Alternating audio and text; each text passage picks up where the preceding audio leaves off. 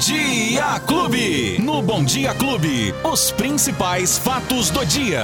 Com Luiz Cláudio Alba. Luizinho já chegou aqui, Luizinho. Bom dia, meu querido. Oi, Beto. Bom dia. Bom dia para você, pra família Clube, todo mundo que tá acompanhando a gente nesta quarta-feira, 4 de maio de 2022. Já estamos aqui com os fatos do dia de hoje, Beto. Fatos do Dia Clube que marca uma é, o fim de um ciclo, né?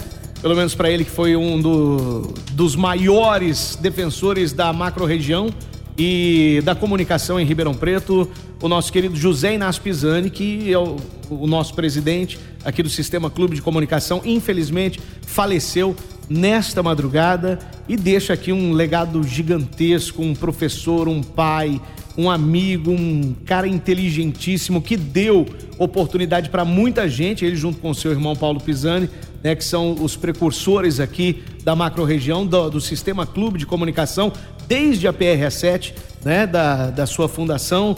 Então, hoje é um dia muito triste e o Sistema Clube de luto, né, Luizinho? Exatamente, Beto. E por isso temos essa nota, né, que com muito pesar e tristeza que comunicamos que o diretor-presidente do Sistema Clube de Comunicação, José Inácio Genari Pisani, faleceu nesta madrugada. Empresário, pai e comunicador, nos deixa um legado riquíssimo em valores e princípios de perseverança e fé. O velório de José Inácio Genari Pisani será realizado na Câmara Municipal de Ribeirão Preto. Vai começar agora, Beto, às nove da manhã até às duas da tarde. José Inácio deixa a esposa Iracema e os filhos Tiago, Rafael e Felipe. Toda a família devastada, né? O Paulo Pisani também, Juliano Pisani, todos os seus é, netos, é, famílias, agregados, todo mundo muito triste hoje, um dia Sim. muito é, diferente para todo mundo, né? É verdade. A sociedade ribeirão pretana lamenta, né, o falecimento do seu José Inácio Pisani. Nosso... Lamenta e deve muito a ele, né? Alberto, a, a, a, a clube, né, o sistema clube de comunicação, ele tem uma história enraizada em Ribeirão Preto, né? E, e, e justamente com a chegada dos irmãos Pisani a Ribeirão Preto, transformando aquela que era a PRA7, uma das eh, primeiras emissoras de rádio do país, né? Daqui dois anos, a PRA7, que é a Clube 1, Beto, vai completar 100 anos. Então. Uma das maiores emissoras do país. E, consequentemente, com a chegada do senhor José Inácio e também do nosso Paulo Pisani, que aí encamparam e modificaram a PRA7 para a Rádio Clube e depois o Sistema Clube de Comunicação, foi um antes e o um depois do rádio em Ribeirão Preto, no estado de São Paulo e de e uma maneira geral no Brasil. Fez a diferença no Brasil, né? Exatamente. Então, é, nós devemos muito como funcionários, né, ao seu Pisani e de alguma maneira a cidade, a região de Ribeirão Preto, o estado de São Paulo e o país também, né, Beto? Com toda Também. certeza. Com nossos sentimentos a todos os familiares, a todos que conheciam, a todos os amigos que lamentam agora essa perda irreparável na comunicação ribeirão pretana. E se estivesse aqui conosco agora, estaria falando assim: ô, oh, chega vamos, que esse bate-papo é. aí. Não, vamos, e, vamos, e, outra coisa, né? Vamos, vamos, falar. É, é, é, o que falaram hoje pela manhã, né? O que nós estávamos aqui nos perguntando: é. mudaremos alguma coisa na programação é. hoje por conta do seu falecimento? E aí nós fomos instruídos que se ele estivesse aqui, ele ficaria muito pé da vida com, com qualquer mudança. É, uma hora então... dessa já tava assim, ó, oh, vamos lá, vamos, vamos, vocês vão ler notícia aí, vamos então, lá notícia. Então vamos lá, vamos, vamos lá. às notícias, os então, fatos vamos. do dia de hoje, além desse fato muito triste, Luizinho. Vamos tentar dar uma descontraída então, Beto? É. Vai, fala agora. Não, você foi muito bem, viu? Não, cadê, cadê o pessoal? Cadê os corneteiros? pessoal, ó, é, não, o pessoal é. começou a mandar aqui cedo, mandou é. começar cedo. Ó, fala pro Luizinho que tá fazendo friozinho, Aê. que choveu e que ele acertou. Aê! Tá vendo? Só demorou, mas chegou, né, chegou, Beto? Já ela chegou. Será que vem para ficar? Aí é que tá. Vem para ficar alguns dias é. apenas, então né? conta aí. Mas ó, a frente fria já está aqui no estado de São Paulo, trouxe chuva, trouxe queda da temperatura aqui para Ribeirão Preto, para toda a nossa região nesta quarta-feira. Ela começou lá no sul do Brasil, associada a um ciclone extratropical, e isso fez então com que desse origem a, ao frio de origem polar, Beto. Olha só, que vai entrar com força e a temperatura pode ser mais baixa do ano ainda nos próximos dias. Lembra que eu falei que pode chegar até 5 graus aqui em Ribeirão, Beto? Verdade. Permanece essa previsão para os próximos dias. Hoje ainda, a gente pareceu aqui, acordou já com o dia bastante nublado, pode chover a qualquer hora, já choveu bastante agora pela manhã, em alguns lugares chuviscou, mas ainda, por incrível que pareça, tem uma previsão de aparecer o sol no dia de hoje. Vamos aguardar. Mas esse, essa tem, esse tempinho de chuva. E essa, esse friozinho, Beto, deve permanecer por os próximos dias, quem sabe até ficar um pouquinho no final de semana, Beto. Então vamos lá, vamos, vamos aguardar. Bem que todo mundo tava com saudade do frio também da chuvinha, tava, né? É, ah, tem tava, muita né? gente que Oxa. hoje, na hora de levantar, falou: ah, mais cinco minutos, vai, mais cinco minutos. Verdade. Beto, bom, a gente falou durante dois dias, então eu reforço hoje, porque hoje começa aquele mutirão do emprego lá no posto de atendimento ao trabalhador aqui em Ribeirão Preto, na Avenida Francisco Junqueira, 2526. Hoje e amanhã, começou agora às nove da manhã e vai até às cinco horas da tarde. Tem mais de 400 vagas disponíveis para quem quer o primeiro trabalho e para quem quer uma recolocação, Beto. Quem está tentando achar um emprego. Avenida Francisco Junqueira, 2526. São várias empresas que vão participar desse processo seletivo, são várias vagas em diversas áreas. Leve a documentação pessoal, RG ou a CNH,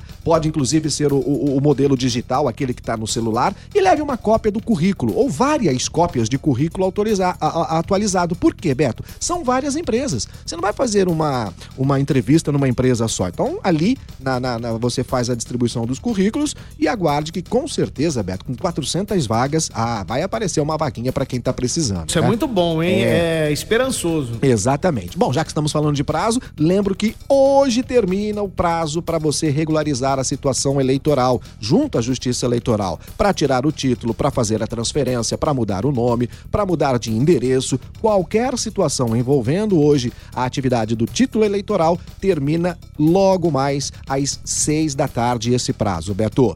E o importante é que muita gente deixou para a última hora, como a gente sabe, né? E está tendo uma certa dificuldade para acessar o site, está tendo instabilidade. Mas a gente lembra, Beto, que toda essa situação online também pode ser feita de forma presencial.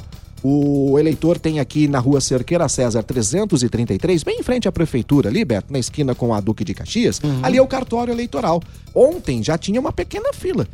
E a gente não via fila fazia muito tempo no cartório é. eleitoral, né? Deixou para a última hora. Aí tem essas consequências. Mesmo assim, hoje o cartório está aberto para você fazer qualquer é, é, alteração em relação ao título eleitoral. Beto, dá para comparecer lá pessoalmente ou fazer tudo através do site do TSE, que é o site do Tribunal Superior Eleitoral.